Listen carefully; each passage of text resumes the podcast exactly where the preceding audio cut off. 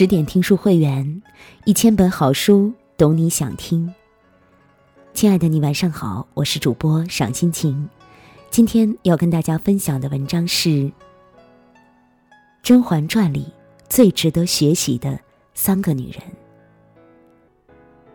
电视剧《甄嬛传》开播十年了，至今却依然让人津津乐道，因为当中每个人物都丰满而完整。有着各自不同的命运和人生，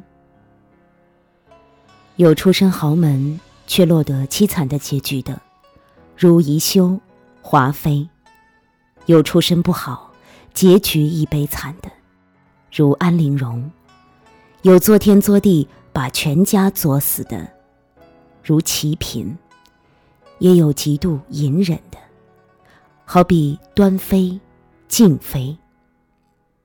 纵观整部剧，有那么三个女人最让人难忘：温柔大气、有主见的沈眉庄，独立硬气、靠自己的叶澜依，爱过、痛过，却终成熟的甄嬛。她们代表了三种强大的女人，值得我们学习。沈眉庄，外柔内刚。有傲气。出生世家的沈眉庄，从小受到了良好的教育，通诗书，经六艺，是典型的大家闺秀。她外表温柔贤惠，连皇上给她定封号都选个“惠”字。而且，她是皇太后唯一钦点的秀女，就因为她的端庄。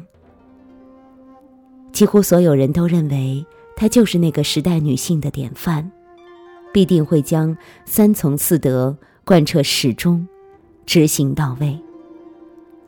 然而，当她被华妃陷害假孕，尝尽冷落苦楚之后，她对自己的夫君皇上失望至极，对荣宠和权势也嗤之以鼻，不屑去应对。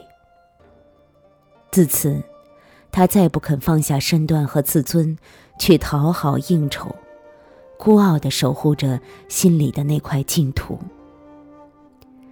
在沉冤得雪后，面对皇上的讨好，他不卑不亢，每次都冷面相对，终于也被皇上冷落。多年后，当皇上面对这个最熟悉的陌生人时，也感慨道。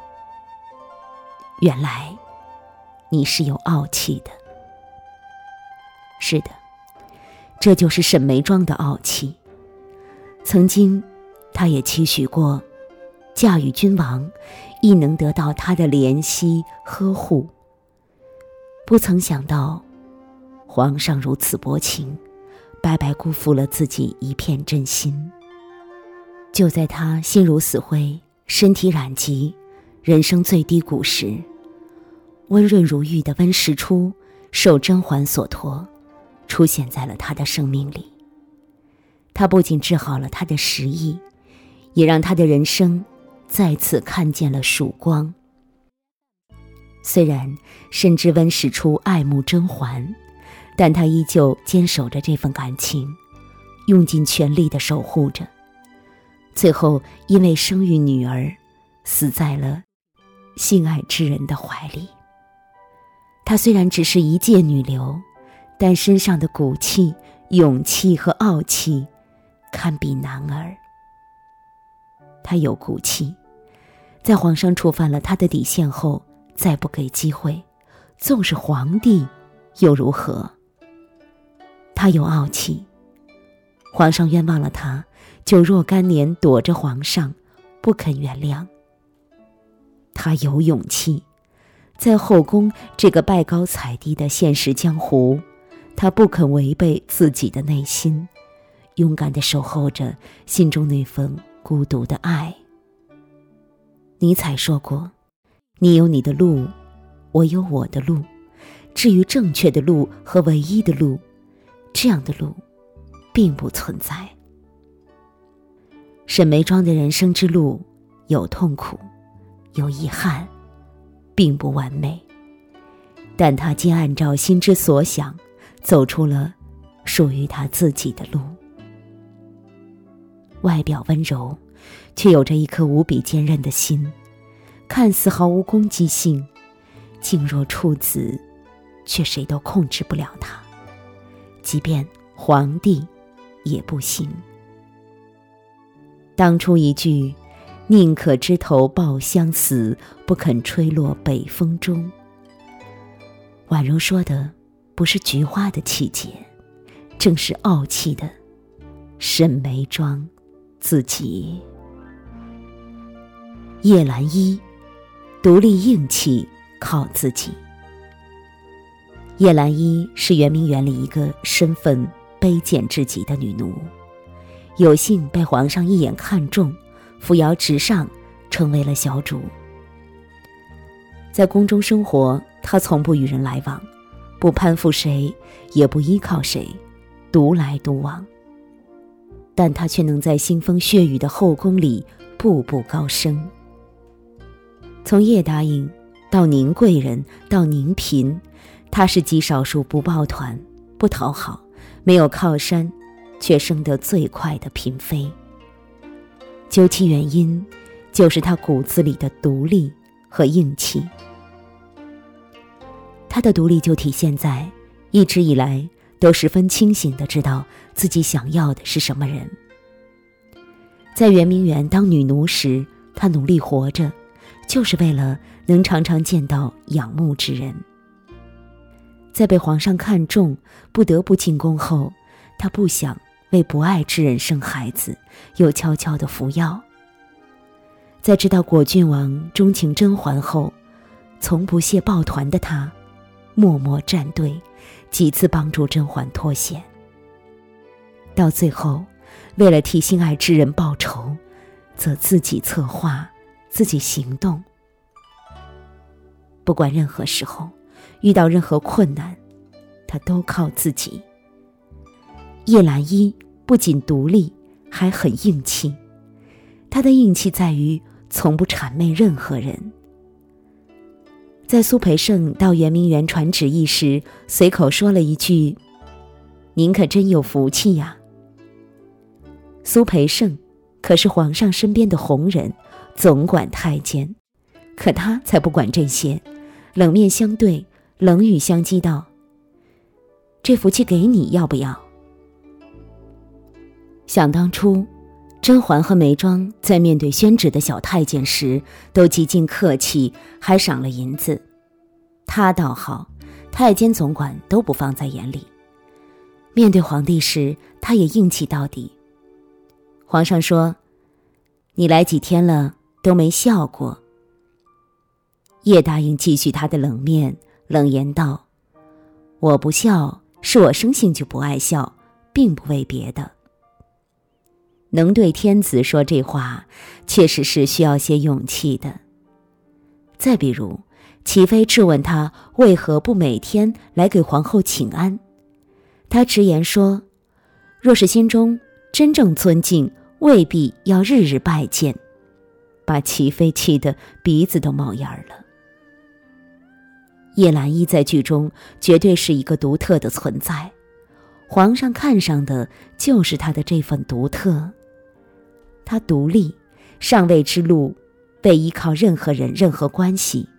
她硬气，在宫中从不见风使舵，活得最真实。无论哪个时代，女人都是相对弱势的，尤其是古代，在那个男尊女卑的世界，女人想要硬气、独立，万事靠自己，难如登天。但是叶澜依做到了，她从来不是谁的附属，没有任何目标，都自己去做。不等不靠，不惹事，也不怕事，一世而独立。甄嬛，爱过，痛过，终成熟。都说《甄嬛传》的高光剧情是在甄嬛自甘露寺重回皇宫之后。那时的她仿佛一次重生，经历情与爱、恨与痛之后，终于明白了自己人生的意义。守护自己和云里的孩子，保护自己的家人和需要守护的人。从前的他感情用事，在梅庄得了失意，他找了刘本，替梅庄洗刷冤屈时，皇上怀疑他，他就对皇上对人生都充满了失望。在因为穿了纯元故衣被皇上禁足时，她不吃不喝，即便知道自己怀了孕，也不肯为了孩子善待自己，终日郁郁寡欢。重生之后的他，在面对同样的禁足时，他说出了：“宫里的人不会专宠一辈子，想明白了，便也不怕了。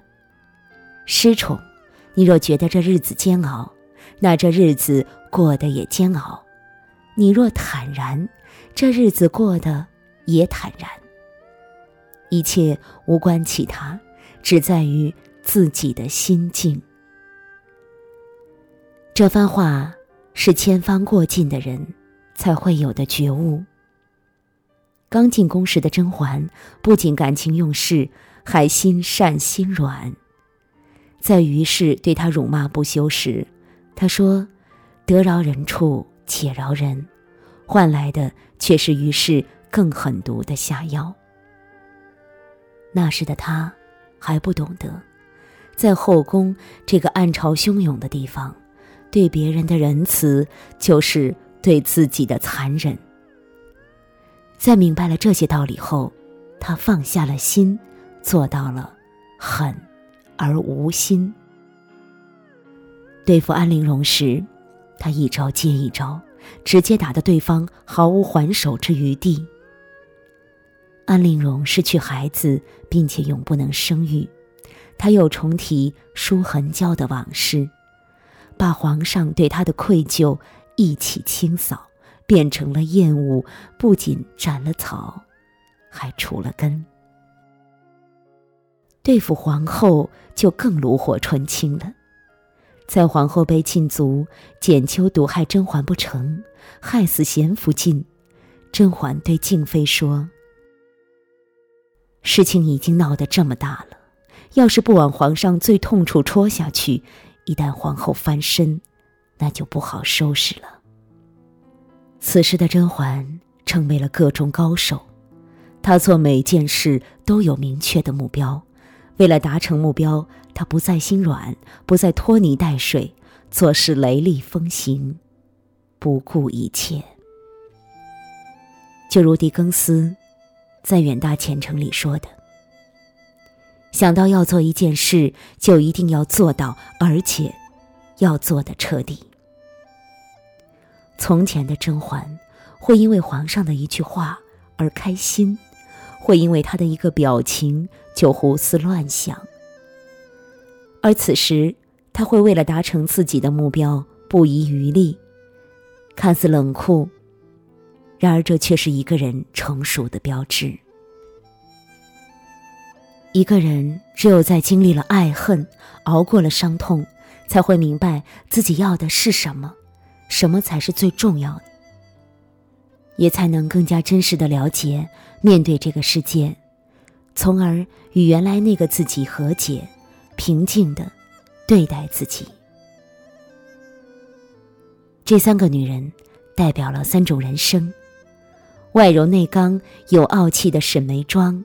宛如一朵菊花，独立秋风，冷艳孤傲；独立硬气，靠自己的叶澜依，仿佛一株荷花，不同流合污，独立高洁，永远靠自己。爱过，恨过，终成熟的甄嬛，则像开在冬天的梅花，只有经历了春夏秋的洗礼。拥有过人的生命力和顽强的毅力，方能冲破一切，不畏严寒，凌霜绽放。我们欣赏他们的同时，更应该学习他们，做一个平凡却不普通的现代新女性，走一条只属于自己的人生之路。与君共勉。